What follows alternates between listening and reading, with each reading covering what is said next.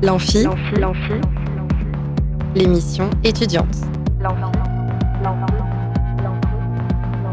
Alors la plupart du temps, on est là à se balader dans les rues, à se trimballer.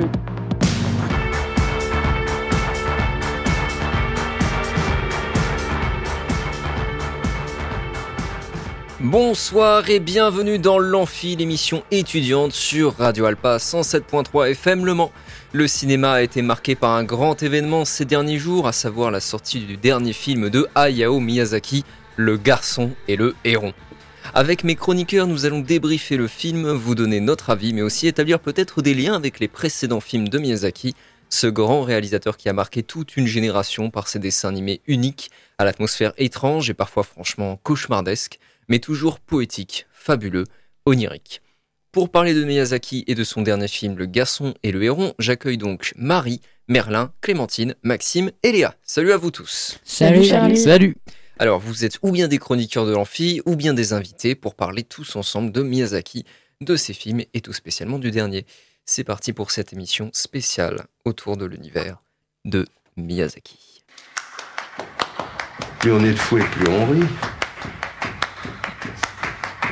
Là où ça devient grave, c'est quand on est plus on est de fou et plus on s'emmerde. Alors, pour commencer, est-ce que vous êtes des habitués de Miyazaki? Bah oui. Hein. Bah, je- alors, moi, c'est vrai que j'ai- j'ai- il m'en manque euh, pas beaucoup, mais je les ai- sinon, le reste, je les ai tous vus. Hein. J'ai dû en louper peut-être trois. Trois que je n'ai pas vus, mais sinon, j'ai tous vus. Alors, il y a juste Clémentine, hein, je crois, qui, qui, qui découvre Miyazaki avec Le garçon et le héron, c'est bien ça? Bah c'est ça, exactement. C'est la première fois que je voyais un Miyazaki, donc, euh, donc voilà. Mm. Merlin et Léa, vous, c'est pareil, euh, vous êtes plutôt des habitués. Euh, Ouais. bah, oui, hein, moi j'ai. Il y en a un que j'ai pas vu, c'est. euh, Je sais plus lequel. Il y en a un que j'ai pas vu. je J'allais te demander. J'allais te demander. je sais plus, mais oui, sinon j'ai quasi- quasiment tout vu. C'est un peu pareil pour moi, je crois que j'en ai pas vu deux. Ça doit être euh, le, la colline au coquelicot et le tombeau des Lucioles. Ah, mais ça, c'est pas des Miyazaki. C'est Ah. des Ghibli, mais ils sont pas Ah. de Miyazaki. Bah autant pour moi alors. Alors, pourquoi est-ce que vous aimez Miyazaki, ceux, ceux qui sont habitués de, de ce réalisateur? Bah, j'avoue qu'en fait, Miyazaki, euh, c'est un, un peu euh, une, euh, une aparté par rapport à ce que fait c'est une parade par rapport à ce que fait Disney. En fait, si tu veux, on a, on a tellement été bercé par Disney et du coup, le fait que Miyazaki, on, a un, des, un studio d'animation japonais avec un réalisateur aussi euh, accompli que, que Miyazaki, c'est en fait ces deux, euh, deux, ces deux parades et qui racontent des, des, qui font passer des messages. Euh, parfois mine de rien durs que ce soit Disney ou, euh, Miyazaki mais ils apportent euh, ils répondent à ces thématiques à leur manière et dans la mesure où Miyazaki il parle de choses parfois assez euh, compliquées comme ça peut être avec l'esclavage dans Chihiro ou même la question de la mort dans Totoro mais ou même l'écologie dans Mononoke. Mais en fait à chaque fois il, aborde des thèmes assez durs et il le, il le raconte de manière très poétique, parfois assez, assez violente. Euh, moi, je sais que Mononoke, la première fois que je l'ai vu, j'étais petit et j'avoue qu'il y a des scènes de sanglier pour ceux qui voient, j'étais un peu. Ah, j'étais pas bien. Ouais. J'étais- Il y, a- il y a plusieurs scènes qui peuvent traumatiser les, les enfants dans les Miyazaki, on en parlera tout à l'heure. Euh, et vous, Léa, Merlin, euh, Marie, euh, pourquoi est-ce que vous l'aimez, euh, Miyazaki?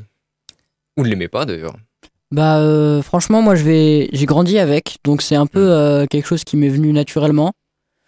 Et puis euh, ouais c'était des synonymes de bons moments que je passais aussi avec euh, avec ma famille. C'est c'est vrai que du coup il y a des moments qui faisaient peur et quand j'étais petit ça ça m'ex- enfin ça me ça me mettait des frissons Mm. et, et puis c'est des très beaux dessins aussi. Donc euh, il y a un peu tout ça qui qui est réuni qui est réuni pardon et et ça forme un, un bel ensemble.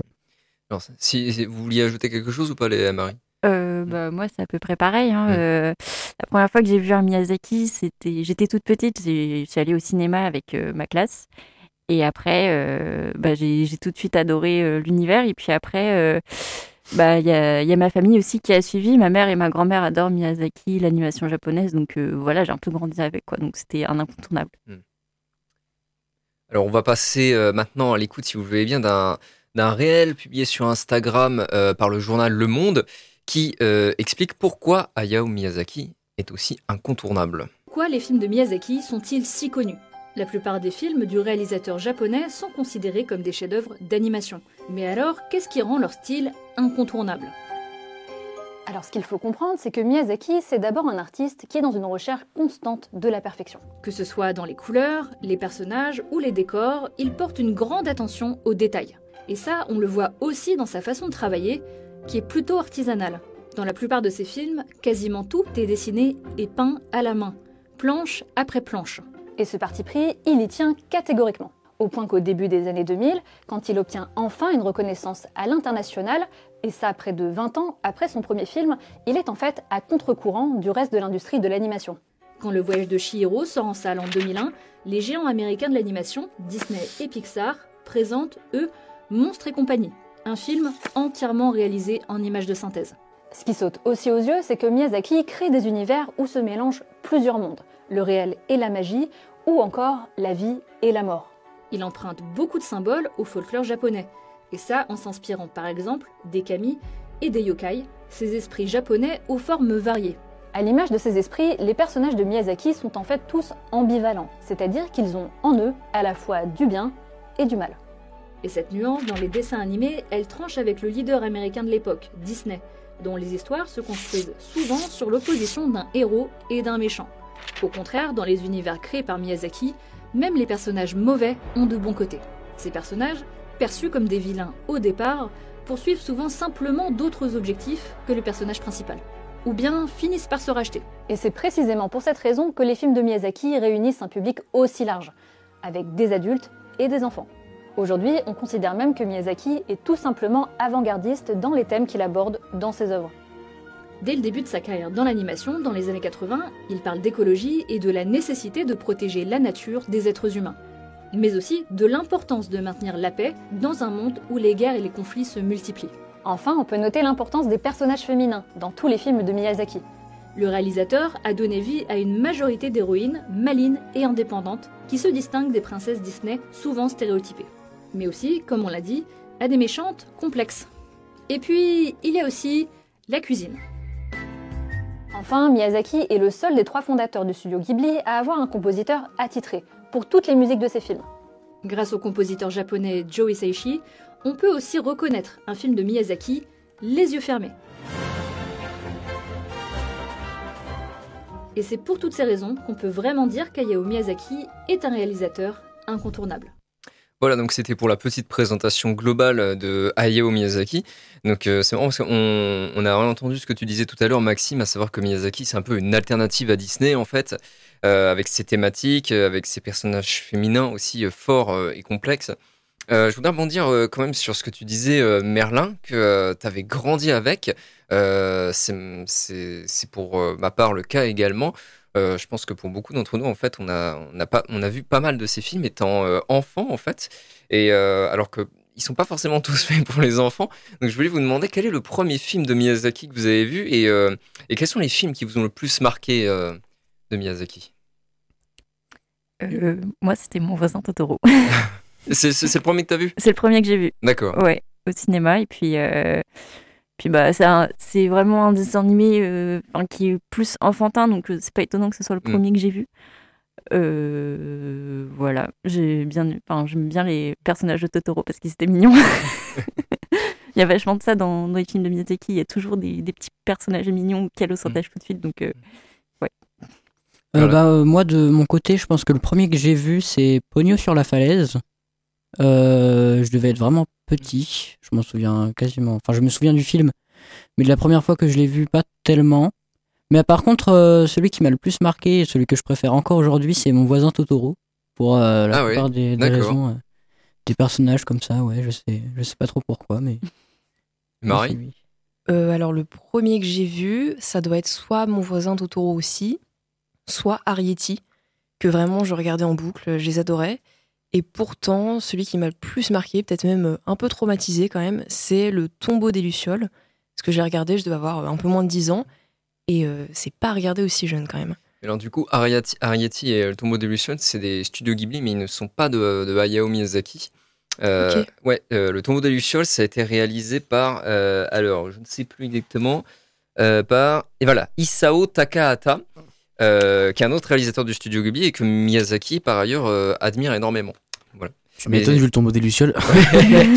Mais c'est vrai que c'est pas un film à mettre entre les mains des enfants, le tombeau des Lucioles. Je pense que qu'on soit enfant ou adulte, euh, on pleure tous. Hein. Je Mm. pas de spoil, mais je sais très bien que moi je l'ai je l'ai vu qu'une fois et je compte le revoir, hein, mais quand- avant ma mort, parce que parce que je, là c'est vraiment ce film c'est vraiment compliqué.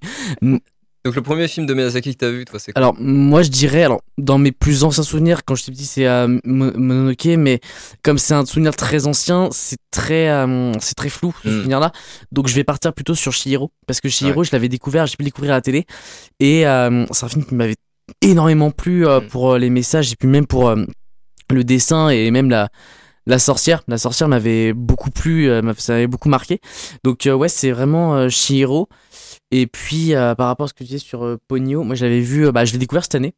Et j'en avais entendu, bah, j'ai- des amis qui n'avaient pas trop apprécié le film et je me suis dit, bah, je vais quand même essayer de le voir. Et c'est vrai que j'avais, j'ai quand même pris une claque au niveau de du message écologique et au niveau du message marin. Et c'était vraiment, vraiment très très bien. Et puis après, effectivement, il y avait Château dans le ciel et Château ambulant que j'avais beaucoup aimé. Alors, Château dans le ciel un peu moins la première fois, et puis je l'ai revu une deuxième fois et je me suis dit, ah ouais, c'est trop bien en fait. Parce que moi je le trouve très en dessous, le château dans le ciel, justement. Par euh, rapport au Château ambulant? euh, Par rapport à tous ces films, en fait. Ah oui. Peut-être le revoir. bah ouais, je vais peut-être le revoir éventuellement. Parce que moi c'est pareil, c'était le, le voyage de Chihiro aussi, que j'ai vu en premier.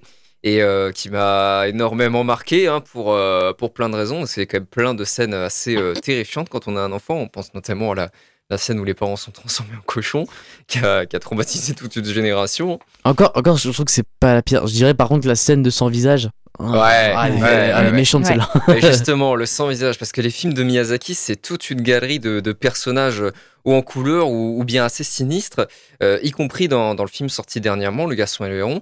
Euh, Est-ce que vous avez un ou plusieurs personnages préférés dans la filmographie de Miyazaki? C'est compliqué. Ah, c'est- C'est c'est vrai long. que- Parce que c'est vrai qu'en plus de ça, euh, j'avais pas, j'ai pas revu de Miyazaki depuis un moment par, enfin, par rapport au garçon et le héron. Euh, c'est vrai qu'après, euh, j'avoue que j'avais, j'ai, bah, Mononoke, c'est peut-être le meilleur personnage parce que j'aime beaucoup Shihiro, mais on, pour des gens qui découvrent la filmographie de Miyazaki et commencer par Shihiro et l'entendre pleurer pendant deux heures, c'est un petit peu, ça peut, ça peut lasser. Mais je dirais que Mononoke et euh, comment, euh, comment il s'appelle, euh, Nausicaa. C'est Ah, peut-être Ouais. c'est peut-être les ouais. deux, c'est peut-être les deux meilleurs personnages de, de sa filmo. Bah, les, les personnages féminins chez Miyazaki sont vraiment très intéressants en général. Mm. Même dans Mononoke, euh, le, le personnage de euh, d'Ameboshi est super oui, aussi. la, la, la reine, Ouais. c'est ça, Mm. c'est la, la reine. Alors, c'est pas une reine, c'est euh, c'est la une dame générale. qui gère le village. Ouais, Ouais, c'est c'est une un- générale, plus une ouais. générale hein, qu'une reine, ouais. Ouais, c'est un personnage très fort aussi. ouais. Mm. Ouais, c'est vrai que Dame j'aime bien aussi. C'est vrai que euh, c'est un personnage vraiment qui, qui, qui, qui permet aux femmes de se battre pour euh, défendre le, le village et même plus loin, hein, Mm. dans, dans, les, dans les terres et tout. C'est, franchement, c'est un très bon personnage, effectivement. Ouais, puis dont, dont on comprend les raisons, qui apparaît d'abord comme un antagoniste et qui, en fait, euh, voilà, qui a Non, ses raisons. pas dans- trop où se placer, quoi. Dans, dans ce film-là, c'est ça qui est bien, c'est que chacun, en fait, euh, a des motivations qui, qui sont justes, en fait. Mm. Et Marie, t'as un personnage préféré ou pas? Euh, J'adore la petite fille dans euh, Totoro. Ah ouais, celle d'accord. qui est Ah toute petite. Je trouve qu'elle est géniale. oui, et il y en a un autre, mais euh, du coup, je sais pas si c'est un Miyazaki ou pas. C'est euh, dans le film euh, on- Je peux entendre l'océan. Ça me dit rien du tout. C'est le garçon du film. Alors, c'est, euh, du coup, ça, c'est. euh, alors, je, crois que c'est du studio Ghibli, mais c'est pas, c'est pas C'est pas un Miyazaki. Miyazaki? Non, non, non. Bah, de toute façon, je peux vous donner la liste, hein, des, je, je l'ai, hein, la liste des films de Miyazaki. Il y a le château de Cagliostro, J'ai pas vu. Nausicaa, non, moi non plus. Nausicaa de la vallée du vent, euh, le château dans le ciel, mon voisin Totoro, Kiki la petite sorcière, J'ai pas vu celui-là. Porco Rosso. Ah oui, je me suis gouré, c'est Kiki la petite sorcière que j'avais vu en premier d'ailleurs. Porco Rosso, Princesse Mononoke, Le voyage de Shiro, Le château ambulant, Pogno sur la falaise, Le vent se lève et Le garçon et le héron évidemment. Porco Rosso, c'est de lui Je croyais que c'était Oui. un autre. Non, non, Porco Rosso c'est bien lui, ouais. D'accord. Mm. Le personnage de Porco Rosso aussi, il est Oui, j'aime beaucoup le personnage de Porco vrai. Rosso aussi. Et par contre, est-ce que le vent c'est bien? Parce que c'est le, dernier que j'ai pas vu. Enfin, il y en a trois que j'ai pas Alors, vu. et, eh euh, ben, euh, moi coups. personnellement, euh, quand je l'ai vu, je l'ai trouvé chiant, mais euh, j'étais peut-être trop jeune. J'aimerais bien le revoir en fait. J'aimerais bien le Moi, revoir. c'est un film que j'ai bien aimé, Le, le Vent lève. Moi, moi aussi, franchement, il m'a, il m'a agréablement euh, surpris. Ah ouais Ouais? Mm. Parce que justement, effectivement, il surprend parce qu'en fait, il a rien à voir avec le reste de la filmographie de Miyazaki. Euh, parce que Miyazaki, en général, on s'attend plutôt à du merveilleux, du fantastique, tout ça. Alors que là, au contraire, Le vent se lève, c'est un récit euh, historique, réaliste, etc. Donc, euh, je m'attendais pas à ça. Et euh, c'est peut-être pour ça que j'ai été un peu déçu, j'en sais rien. Et je, je crois que j'avais même pas réussi à aller au bout, en fait, pour tout vous dire. Ah ouais? Ouais, mais, euh, mais je voudrais le revoir, en fait. Je voudrais le revoir avec un œil nouveau. euh. D'ailleurs, un, un personnage euh, marquant qui me revient aussi, c'est la, la, le personnage jeune mais qui devient vieille dans. euh, Bah, dans Oui. euh, Ah oui. Dans le château ambulant, ouais. Oui, ah, ce personnage-là, euh, Mm. très touchant. Et puis la sorcière après qui vieillit. Ouais. qui- Ugh. Ah, Mon perso préféré, euh, je pense que c'est dans. Alors, j'ai oublié son nom, mais dans Princesse Mononoke, le vieux.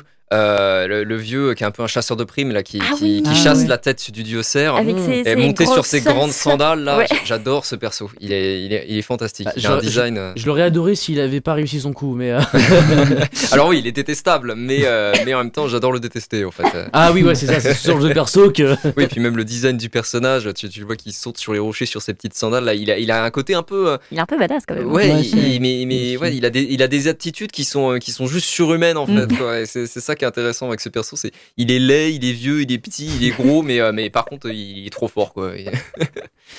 Donc voilà. Euh, Est-ce qu'il y a encore euh, des, films de la filmographie de, de, de Miyazaki que vous voudriez évoquer plus en détail avant qu'on fasse une petite pause? Ah, euh, attends, parce que, alors, je, je suis complètement ailleurs parce que du coup, en fait, c'est oui, Porco Rosso, je me souviens effectivement que c'est lui, lui, je l'avais vu. En fait, non, je, je, confonds- je confondais complètement avec Pompoko. Je confondais Ah complètement Ah avec oui, non, non, oui, non. Non, non, Ah, Porco ouais. Rosso, c'est le film Oui, avec le, co- c'est avec un- le cochon là. Le... le- l'aviateur maudit qui se Mm, mm. transforme au cochon et. euh, Ah, il, était pas mal celui-là. C'est Ouais. pas son Ouais. meilleur, mais il était pas mal. Non, il c'est pas son meilleur, mais oui, il est, il est plutôt bien. Moi, je l'aime je bien confondais aussi. avec Pompoko, mais n'importe quoi. Moi, je, pour l'instant, on n'a pas du tout parlé de, de Kiki la petite sorcière, qui est pourtant euh, très bien. Je sais pas si vous l'avez vu. Moi, j'ai vu qu'une fois. C'est l'un des, rares que je n'ai pas vu. euh, Je l'ai vu énormément quand j'étais petit. Et euh, alors, c'est plus pour les, pour les enfants, on va Mm. dire. Celui-là, c'est plus le même public que Totoro, on va dire. Euh, mais il est excellent, Marie, si tu veux en parler un peu, peut-être? Alors, je l'ai vu il y a quand même un petit moment, mais euh, je l'ai vu en étant ado, pas en étant petite. Mm. Et euh, j'avais adoré euh, toute la trame, en fait. Le, le film passe à une allure, tu t'en rends pas compte. Et euh, le, le personnage, je trouve, est hyper intéressant, il est très attachant. Euh, je, je sais pas trop quoi dire sur ce film-là. Il n'y a pas Mm. une morale énorme, mais, euh, mais c'est un bon film. Et la scène du dirigeable à la fin est vraiment pas mal, elle met vraiment l'attention, je trouve. Enfin voilà, donc euh, je rappelle hein, pour ceux qui, qui ne connaîtraient pas l'univers de Miyazaki et qui voudraient découvrir ses films, donc le château de, Cla- de Cagliostro, le château dans le ciel, Mon voisin Totoro, Kiki la petite sorcière, Porco Rosso, Princesse Mononoke, Le voyage de Shiro, Le château ambulant, pour moi ces trois-là sont les meilleurs.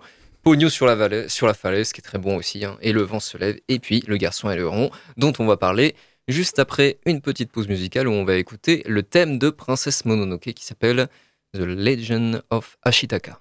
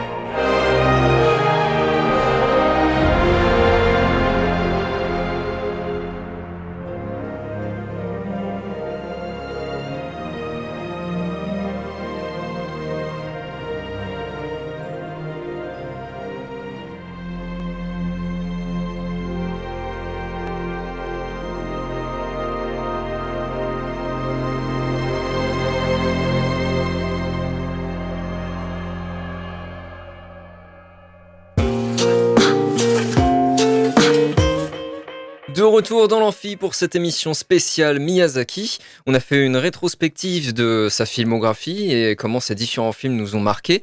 Alors avant qu'on passe au sujet qui nous intéresse tout spécialement aujourd'hui, euh, on va tout simplement écouter la bande-annonce du dernier film de Miyazaki, Le garçon et le héron. Maito, Maman, sauve-moi.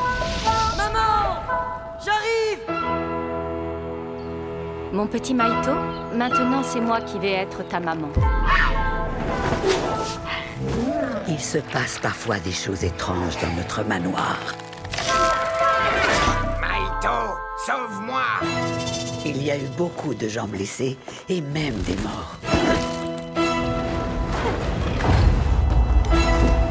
Oiseau stupide, je t'ordonne de le guider dans notre monde.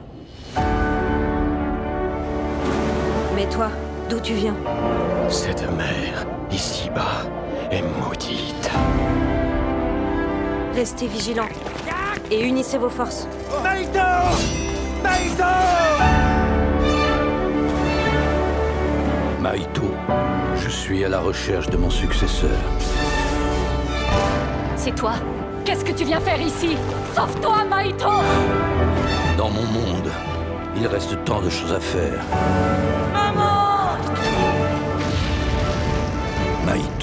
Accepterais-tu de continuer mon œuvre?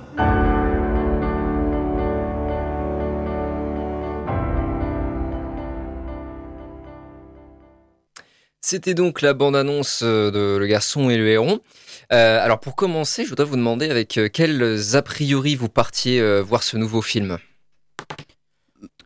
Bah moi, euh, je suis parti voir ce film, j'étais assez content, enfin parce que je me disais euh, premier Miyazaki au cinéma, euh, ça va être chouette. Ah, Et- le premier que tu voyais au ouais, cinéma c'est le premier que j'ai vu au cinéma, les autres je les ai tous vus chez moi euh, via des DVD euh, la plupart du temps. Et franchement, bah j'ai pas été déçu. Donc euh, c'est chouette. Et vous autres Euh, moi, j'avoue qu'en fait, alors j'ai pu en voir d'autres à l'occasion au cinéma, notamment euh, euh, sur la falaise. J'ai eu l'occasion de découvrir au cinéaste. Il y en a eu d'autres. euh, euh, il y en a eu d'autres que j'ai pu voir au cinéma, notamment le Château dans le ciel et le Château ambulant. Ouais, ça, j'ai pu les voir au cinéma. Mais en fait, d'un certain côté, comme on a tous été un peu bercés ici par Miyazaki et au vu du succès du film, notamment pour son premier week-end en salle, vu le succès qu'il a, ça fait quand même 10 ans qu'on attendait un nouveau Miyazaki, on s'y attendait pas, il avait dit qu'il reprenait sa retraite, et 10 ans plus tard, après Le vent se lève, il reprend euh, les crayons et les papiers pour faire, euh, pour nous conter cette histoire. Donc moi j'avoue que je l'attendais avec euh, beaucoup d'impatience, que c'est, pas mal d'impatience parce que c'était vraiment, en plus c'était ma, ma premi- mon premier nouveau Miyazaki au cinéma, pour son nouveau film, c'était vraiment son premier nouveau.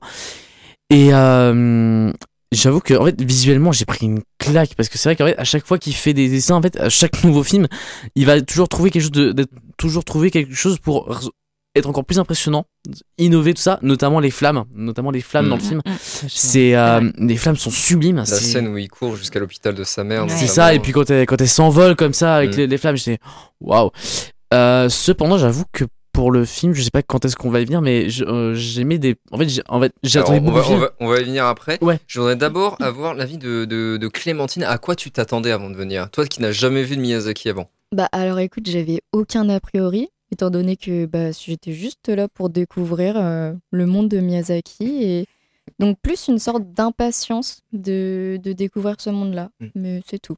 Alors du coup, quelle a été votre réaction à chaud? Euh, moi, j'étais un peu partagée. Ah, pourquoi? Euh, parce que bon, bah, euh, l'univers est très intéressant, les images aussi, mais au niveau du contenu de l'histoire, j'étais complètement paumée en fait. Je comprenais pas. Enfin, il y avait des choses que je comprenais pas. On nous a, on nous a expliqué plein de choses qui au final n'ont pas servi. Enfin, j'ai l'impression en tout cas à la conclusion de l'histoire. Donc, en fait, je me suis juste dit que c'était un film pour découvrir un univers, mais pas forcément une histoire.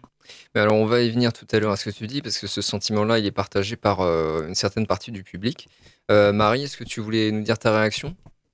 Euh, J'étais aussi euh, partagée, vraiment, euh, comme Léa, parce Mm. que bah, je, je sais pas, même encore maintenant, si j'ai beaucoup aimé le film, parce que je trouve qu'il il y a quelque chose qui n'est pas euh, comparable à ces autres films, Ou alors si je l'ai vraiment pas aimé parce que bah, il regroupe. Enfin, on en reparlera Mm. après, mais euh, bon, il y a certains trucs euh, pas top. Merlin Bah, moi, euh, je, suis, je suis moins partagé. Je l'ai plutôt euh, bien apprécié. J'ai euh, j'ai remarqué pas mal de petits trucs. Il a fait pas mal de références à ses autres films, euh, euh, comme une des mamies, je sais pas si vous avez remarqué, qui, euh, qui, qui ressemble comme deux gouttes d'eau à, la sorcière dans, dans le voyage de Chihiro. Mm. Bah alors en fait, il y a même une, euh, une théorie qui... Enfin, on, en- on, en- on, va, on va en venir après de ça. D'a- D'abord, je voudrais vous demander si euh, des éléments vous ont marqué. Euh, moi, j'avoue que ce qui m'avait marqué, j'a- j'avoue, la, la fin, la fin était assez émouvante. La- les, dernières, Ouais. les dernières séquences étaient assez marquantes. Euh, et puis, bah, j'avoue que c'était assez émouvant par rapport au, à ce qu'on apprend, enfin, par rapport aux choses qu'on se rend compte dans le film auquel on s'aperçoit. C'est assez, euh, ça en devient assez émouvant. Euh, mais c'est vrai qu'après, je suis comme, je suis comme les, les autres. je suis assez partagé parce que beaucoup d'attentes, magnifique visuellement, Mhm. rien à redire, c'est sublime. Mais beaucoup de messages dont certains sont assez éclipsés. Et même en fait, même en deux heures, des fois, il suffit juste de cligner des yeux, il change de décor à un autre. Je dis quoi? Il s'est passé quoi là? Oui, Il est où? Pourquoi? Et euh, c'est assez étrange. Mais ouais, on en reverra, on en reviendra plus tard. Mais Ouais. Euh, bah, avant qu'on y vienne, je voudrais quand même vous poser une question spécifiquement sur le personnage du héron. Qui, euh, bah, on, on parlait des, des- de nos personnages préférés des films de Miyazaki tout à l'heure. Euh, je trouve que ce héron est quand même un des personnages les plus euh, charismatiques de, euh, de, sa, de sa filmographie. Je ne sais pas si vous êtes d'accord avec moi. Qu'est-ce que vous pensez Si, de ce personnage clair. Ouais. Mm. C'est c'est un personnage qui, bah, qui, est, qui est super intéressant visuellement, en fait. Mm. Tu, tu- 'fin, Miyazaki a vraiment réussi à faire un mix parfait entre un humain et un héron. Mm. Et du coup, euh, juste. Enfin, j'ai adoré voir ce personnage-là, quoi. Les phases où il ressemble encore à un héron, mais que on commence à voir ses Ouais. dents et son nez à Ouais. travers son bec. Et Ces visions sont terrifiantes, Ouais. je trouve. Je suis d'accord. Donc ouais, je sais pas ce que vous en pensez, mais en fait, il y a quelque chose de très ambigu avec ce personnage parce qu'au début, au début, il apparaît vraiment comme une, une créature fantastique et, et très puissante et très Mm. effrayante. Et euh, au fur et à mesure du film, il se ridiculise de plus en plus. ça. Limite, à la fin, c'est un, gars lambda, quoi. Oui, voilà, c'est même il y a même un peu ridicule, Oui. très courteau, euh, tout ça. Enfin, non, je, moi j'avais trouvé ce personnage du héron vraiment une très bonne idée euh, Mm. visuelle et euh, voilà. Je sais pas ce que vous en pensez vous. de- moi, je dois reconnaître que je trouve que quand tu parles de charismatique, oui, mais à la condition qu'il reste sous forme de héron. Parce qu'une Ouais. fois qu'il est humain, Mm. ah, c'est plus compliqué. Oui, mais ça, mais ça ajoute justement au, au caractère de ce personnage en fait. Ah, Ouais, Le- Je sais pas, moi, c'est pas le personnage que j'ai préféré C'est pareil parce que moi en fait ce qui me pose problème si tu veux c'est que le héron quand il est vraiment sous, sous, forme- sous forme de héron il est là on attend ta venue tu es très enfin tu Mm. voilà je, enfin je vais te guider tout ça et en fait quand il, à la seconde où il devient un humain bah en fait c'est en fait je crois que c'est le changement de comportement brutal le changement brutal de comportement je me dis attends c'est ça c'est ça le la personne qui va qui va guider notre héros? C'est lui qui va guider notre héros? Ça, ça donne moins envie tout d'un coup. Ouais, mais je comprends, mais justement, s'il n'y avait pas cette, euh, cette transition du personnage, si c'était resté la, la créature fantastique euh, très puissante, etc., prophétique et tout, bah, je pense que ça, ça serait resté un archétype un peu, ça serait resté un archétype un peu cliché en fait. pas Alors, alors que là, on, on, on rentre dans un truc euh, complètement nouveau, quoi, qu'on n'a jamais vu. Je comprends ce que tu veux dire, mais moi ce que j'aurais aimé, c'est qu'on le voit sous forme de hum- qu'on le voit sous forme humaine, ok, mais qui garde sa caractéristique de héron. Enfin, pas que- pas forcément avec des ailes, mais en tant qu'humain, garder le comportement qu'il avait en tant que héron. Parce que du Mm. coup, ça, c'est deux trucs. Il dit, euh, je suis qui du coup? Enfin, qui est-ce que Mm. qui est-ce qui est qui est-ce que j'ai envie de suivre? Parce que si il est comme ça en héron, bah euh, reste en héron. Et puis bah sinon, enfin voilà, c'est c'est le truc moi qui m'a un peu bon. C'est pas c'est pas vraiment pas dessus que je me suis arrêté. Mais c'est vrai que maintenant que tu, tu poses la question et comment on y réfléchit, c'est c'est pas un gros défaut, mais c'est un truc qui pose, qui permet de poser la question. Ça va se poser la question. Ouais, Clémentine, toi, ton avis sur le film et sur ce personnage de héron, tout ça, qu'est-ce que t'en penses, toi? Mais je suis pas totalement d'accord avec toi, Maxime, parce que bah justement, je te rejoins plutôt, Charlie. Je trouve que le fait qu'il soit pas seulement euh, sous son angle du début euh, hyper charismatique, etc., ça, ça montre un autre personnage et je trouve que le fait de d'allier euh, un animal avec un humain, enfin c'est peut-être aller loin, mais c'est aussi se dire que les animaux peuvent avoir un côté humain ou que nous on peut avoir un côté animal ou, ou je sais pas inversement, mais Mais non, je trouve que justement, s'il était resté seulement charismatique et sous son angle du début, j'aurais trouvé ça un peu plus ennuyant et justement euh, classique en fait, d'avoir un héros euh, comme ça euh, qui est là et qui guide, c'est tout. Et le film en général, qu'est-ce que tu en as pensé? Bah alors, il y a plusieurs choses qui m'ont marqué. Déjà, les décors. En fait, j'ai trouvé ça plutôt bah, très intéressant parce que les... tous les fonds du film, je trouvais que c'était plutôt de la peinture en fait. Hmm. Et euh, même les personnages, j'ai trouvé que leur visage, en tout cas, euh, sauf le héron qui est vraiment euh, singulier à lui-même, ils ont vraiment des, des visages voilà, dessinés sans forcément beaucoup de traits. Et je trouve que c'est vachement fort d'avoir réussi à faire passer des émotions à travers des, des paysages qui bougent pas forcément et des personnages qui, qui n'ont pas énormément euh, de traits sur eux, tout ça. Oui, tu soulignes un point important euh, qu'on trouve dans, dans les Miyazaki, que tu as pu découvrir vu que c'est la première fois que tu voyais un Miyazaki, c'est-à-dire que oui, il y a, il y a les, les personnages et les objets qui bougent, tout ça qui sont dessinés, et les décors euh, qui sont oui, effectivement plus proches de, de la peinture, quelque chose comme ça. Mm.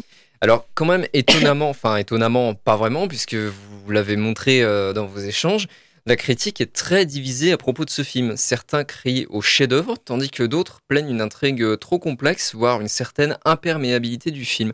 Alors, quel est votre avis sur ce point spécifique? Bah, moi, je serais plutôt euh, du côté. euh, Enfin, j'ai un peu de mal parce que chef-d'œuvre, je pense que j'irai pas jusque-là. Mais après, le côté de l'intrigue trop complexe, c'est un peu le cas de la plupart des, des Miyazaki. on comprend pas tout le temps. Là aussi, on a eu. Enfin, personnellement, euh, j'ai pas trop compris, mais pour moi, quand je, quand je vais voir un Miyazaki, je ne vais pas, je vais pas le voir euh, forcément pour comprendre. Mm. Je vais le voir pour euh, l'univers, pour les décors, pour les dessins, euh, pour tout plein de choses. Donc, pour moi, c'est un très bon film. J'irai pas jusqu'au chef-d'œuvre, mais c'est un très bon film. Euh, Léa et Marie, vous vous plaignez de, de cette complexité euh, tout à l'heure. Que vous avez à répondre à Merlin?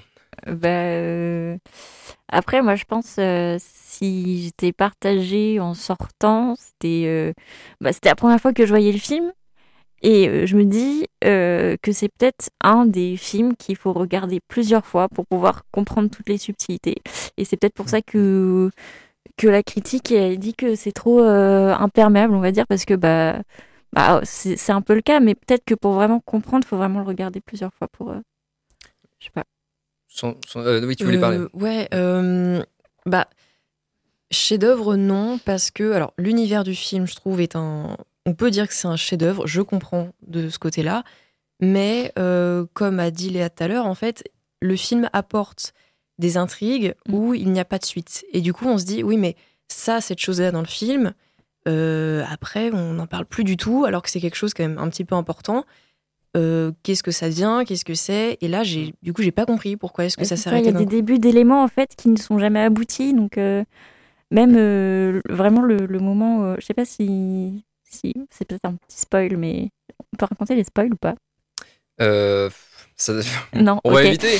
Oui, euh, envie de voir en le fait, film quand il y a, y a, euh, quand quand quand comment dire quand l'histoire se déclenche au moment où il va dans dans, dans l'univers, en fait, il y a un événement qui se passe et on se dit bon bah il va c'est pour euh, c'est pour résoudre ce problème-là et puis à la fin euh, au final quand quand, quand il repart et Oui, bah l'é- L'élément déclencheur, Oui. en fait, on sait jamais pourquoi vraiment il a été déclencheur. Enfin, mais oui c'est- ça et puis finalement quand, quand c'est fini bah l'élément déclencheur il n'a même pas Hmm. été résolu quoi donc Je vois ce que tu veux dire, mais euh, alors, je- en fait, c'est c'est pas étonnant que vous vous accordiez euh, là-dessus, euh, Léa et Marie, parce que euh, toutes les deux, vous avez dit que vous étiez pas forcément des grandes fans du voyage de Chihiro.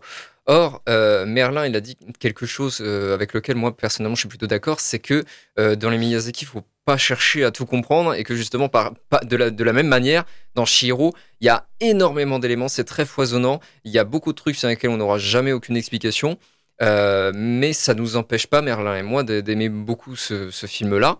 Euh, mais du coup, j'ai l'impression que vous, c'est quelque chose qui vous gêne, du coup. euh. Bah, c'est, enfin, ça me dérange pas qu'il y ait quelques éléments, on n'aura jamais de réponse. C'est pas, c'est pas très grave, je, peux- je vais m'en remettre. Mais euh, vraiment, à chaque fois qu'il y avait euh, l'amorce de quelque chose, c'était jamais utilisé pour, euh, pour conclure l'histoire. Euh, même le point le plus important, enfin, on comprend pas pourquoi il arrive, quoi. Enfin, je sais pas trop comment.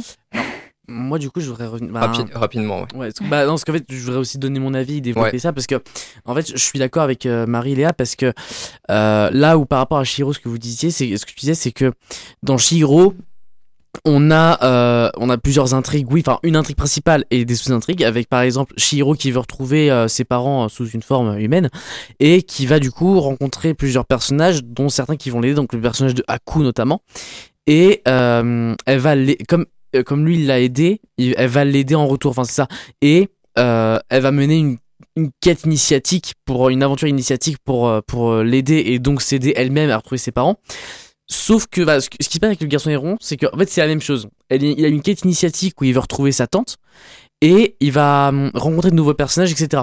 Sauf que certains personnages qui sont présents dans ce film ont des liens, ont des liens qui sont inattendus et qui sont pas forcément compréhensibles. La personne qu'on voit qui essaye d'effrayer les, les, les, les pélicans, Hmm. qui essaye d'effrayer les pélicans, on apprend qui elle est, on apprend qui elle est au bout d'un moment, Hmm. mais on se dit, euh, Pourquoi elle est là, quoi? ça, pourquoi elle est là? Et surtout, à un moment donné, il y a une scène avec des, des, des statuettes, des petites statuettes. Oui. Et je me dis, si, si telle personne est une autre, mais en, en plus vieille, plus tard, euh, en statut, comment, Hmm. comment elle l'a eu, comment elle se l'est procurée et comment on sait du coup que c'est elle enfin, c'est- Il y a des trucs un peu complexes et notamment, par exemple, l'histoire des, des, des pélicans et des, des espèces de petits euh, machins qui volent dans, dans le ciel, là, Ouais. tels des pompons qui volent pour être des, des, des humains plus tard.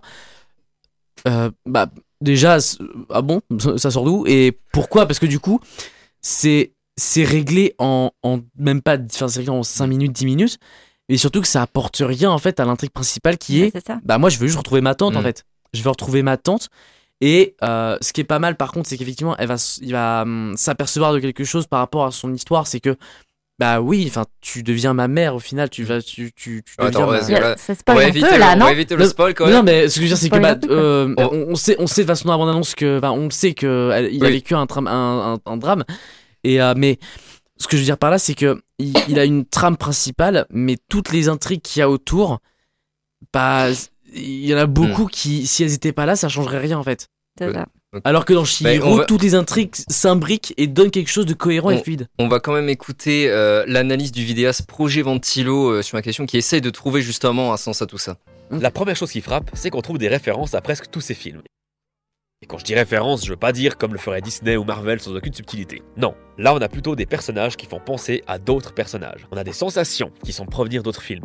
On a telle scène qui pourrait être tirée de tel film. C'est comme un pot pourri de toute sa filmographie, mais surtout comme s'il profitait de pouvoir encore faire un film pour y glisser toutes ces idées qu'il avait en réserve. Il y a toutes sortes de règles, de pouvoirs et d'événements inexpliqués qui jalonnent la deuxième partie du film. C'est un univers foisonnant qui regorge de mille concepts qui n'attendaient que d'être exploités, qui dormaient depuis longtemps dans l'imagination de l'artiste. Un monde qui permet tout. Ou plutôt des mondes.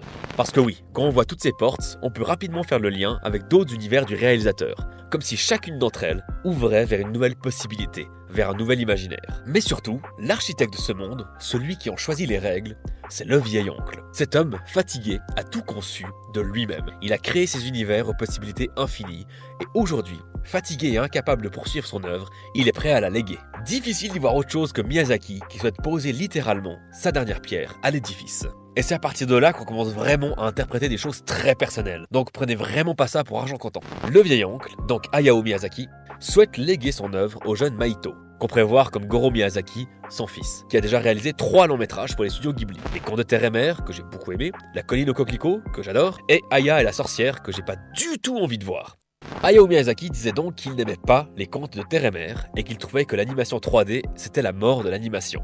Donc sur les trois films que son fils a réalisés, on peut quand même voir un certain désamour envers ses longs métrages. Mais avec le final du garçon et du héron, alors que Maito refuse l'héritage du vieil oncle, ce dernier accepte ce choix. C'est comme si le père disait à son fils Ne t'inquiète pas, tu as le nom de Miyazaki, mais tu n'es pas pour autant obligé de marcher dans mes pas. Et finalement, c'est même pas Maito, donc Goro, qui est responsable de la destruction du monde. C'est le roi Perruche. C'est lui qui, en voulant empiler sans aucune forme d'art et avec impatience toutes ses pièces à la chaîne et donc toutes ses œuvres, qui fait s'effondrer la tour. Et donc, le studio Ghibli. Parce que oui, ces pièces que le vieil oncle empile, celles-là même qui créent ce monde, qu'il a placé avec patience, bah il y en a 12. Et donc, une treizième qu'il ne parvient pas à placer. Et je vous le donne en mille, Hayao Miyazaki a réalisé 12 courts-métrages au cours de sa vie. Le château de Cagliostro, Nausicaa de la vallée du vent, Le château dans le ciel, Mon voisin Totoro, Kiki la petite sorcière, Porco Rosso, Princesse Mononoke, Le voyage de Chihiro, Le château ambulant, Pogno sur la falaise, Le vent se lève, Le garçon et le héron. Et donc, si on suit la logique de ce dernier film, il n'y aura pas de 13e film de Miyazaki. Mais c'est pas la première fois que Hayao Miyazaki annonce qu'il prend sa retraite. Mais là, il arrive quand même à un âge assez avancé. Ça semble compliqué pour la suite. Mais en même temps, s'il part en paix avec cette idée, Mais le héron dans tout ça, parce que c'est bien beau de parler du fils et du vieil oncle, mais le héron il partage quand même le titre du film. Hayao Miyazaki aurait affirmé que le héron c'était le producteur des studios Ghibli. Alors j'utilise le conditionnel parce que j'ai trouvé aucune source qui le confirme. On m'a donné l'indication pour une certaine source, mais j'ai pas réussi à mettre la main dessus. Mais en tout cas, dans l'optique de cette analyse, ça me semble pas déconnant du tout. Le héron, c'est celui qui est envoyé pour trouver le successeur du vieil oncle. Il va donc chercher, en toute logique, littéralement son successeur, le fils, Miyazaki. Et dans le film, il est dit à un moment que Maito et le héron doivent travailler main dans la main pour pouvoir avancer. Connaissant l'importance du producteur dans la réalisation d'un film, cette hypothèse pourrait se confirmer. Le réalisateur et le producteur doivent s'entraider, se mettre d'accord et trouver des compromis pour produire la meilleure œuvre qui soit. Mais Maito, finalement, il choisit de ne pas succéder au vieil oncle. Mais c'est pas terminé pour autant, parce que les idées, les mondes imaginaires, continueront à naître chez d'autres personnes. Les Warawara, ces petites boules trop mignonnes de ouf Qu'est-ce qu'elles sont exactement? Elles naissent dans ce monde imaginaire, elles s'y nourrissent, et une fois prêtes, elles s'envolent vers notre monde. Dans le film, on dit que les Warawara deviendront des êtres humains. Mais s'ils devenaient plutôt des artistes, ou même plutôt des idées Elles ont été nourries par les mondes de Miyazaki, et ce sont elles les vraies héritières. Et Warawara pourraient être toutes ces personnes qui ont été bercées par cette filmographie et par ces univers. Alors donc pour résumer, le film est à la fois une métaphore de toute la filmographie de Miyazaki, mais également une sorte de roman à clé où chaque personnage représente un acteur de la chaîne de production du cinéma d'animation. Alors d'ailleurs, euh, quand il disait que euh, le héron c'était peut-être le producteur mais qui retrouvait plus la source, bah moi je l'ai peut-être. C'est dans un article du Télérama où euh, on rapporte des propos de Goro Miyazaki, donc le fils de Hayao Miyazaki. Mon père s'est projeté dans la figure de Maito et le héron s'inspire avec ironie de Toshio Suzuki, un personnage rusé, volontiers menteur, mais qui se révèle dévoué et généreux. Alors j'ai cherché qui c'est Toshio Suzuki, et eh ben il s'avère que c'est son producteur. Donc bref, une fiction qui va dans le merveilleux total pour finalement parler d'une réalité très pragmatique. Miyazaki aura-t-il encore la force de faire un dernier film ou bien est-ce bel et bien la fin de cet univers qui a accompagné notre enfance? Que pensez-vous de cette analyse du vidéaste Projet Ventilo? Moi, je dois avouer que je suis euh, très enfin, je trouvais son analyse très intéressante. Il y a beaucoup de théories qu'il enfin, qu'il dit dans sa vidéo qui, qui sont très pertinentes.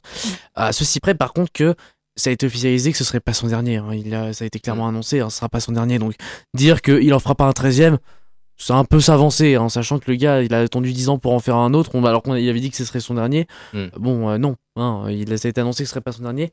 Mais à part ça, analyse très intéressante avec les Warawara notamment. Et puis, euh, oui, euh, le truc sur le héron, euh, que c'est son producteur et que lui, c'est voilà, c'est assez intéressant.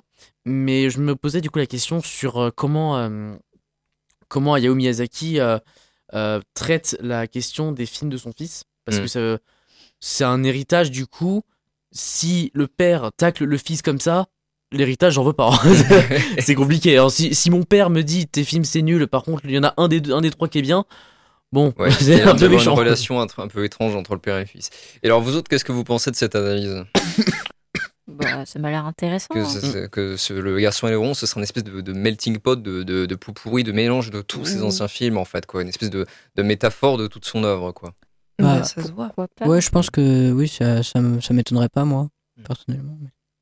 Ouais, je, je- on, on parlait de la vieille qui ressemblait à la sorcière tout à l'heure. Alors plus loin dans sa vidéo, en fait, il émet la théorie qu'en fait les, les vieilles sont euh, toutes les héroïnes des précédents films de Miyazaki, en fait. Pas mal. Voilà. Ah ouais Donc il y a plein de petits, de petits trucs, euh, de petits trucs cachés comme ça.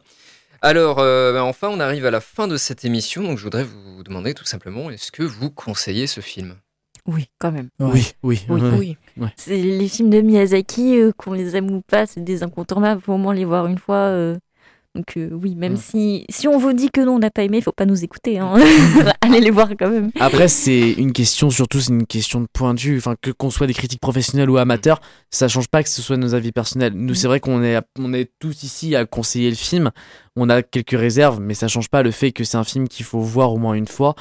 euh, surtout au Peut-être cinéma revoir pour euh, hein Peut-être Peut-être revoir. Euh, peut-être revoir euh, déjà le voir au moins une fois pour euh, admirer le spectacle et revoir plusieurs fois après pour ceux qui n'ont pas compris.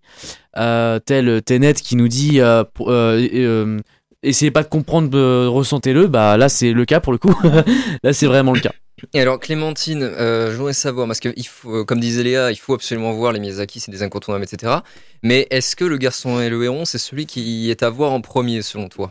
Bah alors je sais pas parce que c'est le seul que j'ai vu, Hmm. mais euh, du coup j'avais pas du tout eu cette analyse par rapport à ces anciens films. Et... Bah, Du coup, oui, tu pouvais pas l'avoir, effectivement. Ouais, j'ai pas du tout abordé le film sous, sous le même angle. J'ai plutôt euh, vu euh, un rapport par rapport au deuil, par Mm. rapport au deuil de sa mère, donc vraiment pas euh, par rapport à ces anciens films.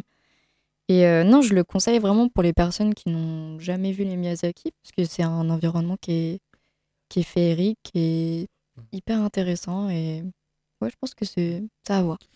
Mais vous pouvez passer un bon moment quand même. hein. Mm, oui qu'on comprenne, le- qu'on comprenne le contenu ou pas c'est Mm. c'est un très beau moment quand même à regarder Euh, Merlin et Marie, vous avez un dernier mot à ajouter? Bah ouais, allez le voir.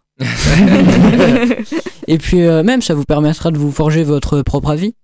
Complètement. Parce que, euh, parce que nous, on a des avis différents, donc euh, bah voilà, ça vous permettra de vous dire si vous l'avez aimé ou pas, ou entre les deux.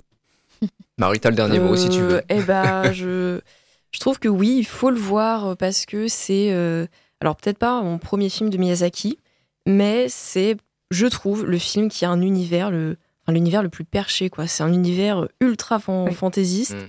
et juste pour ça, il, il faut le voir. Euh, je, je me permets hein, pour la toute fin de donner euh, mon propre avis sur, euh, sur le film. hein. Hmm. Euh, voilà, bon, pour moi c'est un chef-d'œuvre. pour moi il détrône presque Shiro. Moi je suis un fan absolu de ce film. Voilà, c'est mon avis. Il est discutable comme tous les avis. Merci à tous d'avoir partagé votre expérience du visionnage de, du Garçon et du Héron, dernier film de Miyazaki en ce moment au cinéma. Merci également d'avoir partagé vos souvenirs sur les autres films de Miyazaki. Bah, voilà. Merci à tous, hein, Maxime, Léa, Clémentine, Merlin et Marie d'être venus dans l'amphi. Merci beaucoup. Merci, Merci à toi. Merci à.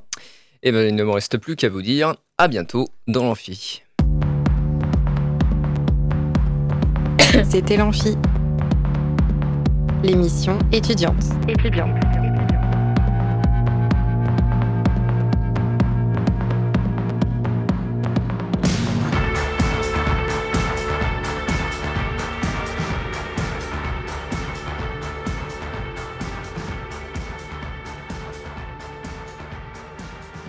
Radio Alpa, l'alternative.